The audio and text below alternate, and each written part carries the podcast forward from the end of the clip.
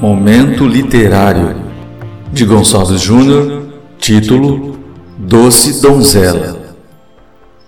Seu corpo descansava sobre a cadeira, que embaixo de uma sombra ficava, e seus olhos fitavam a vida inteira, como que imaginando o futuro que a esperava.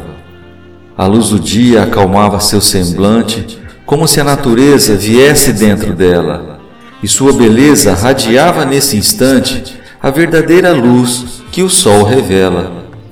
Às vezes seus olhos cansados fechavam para reviver o passado há pouco vivido, e em seu colo as mãos repousavam, segurando um livro já esquecido.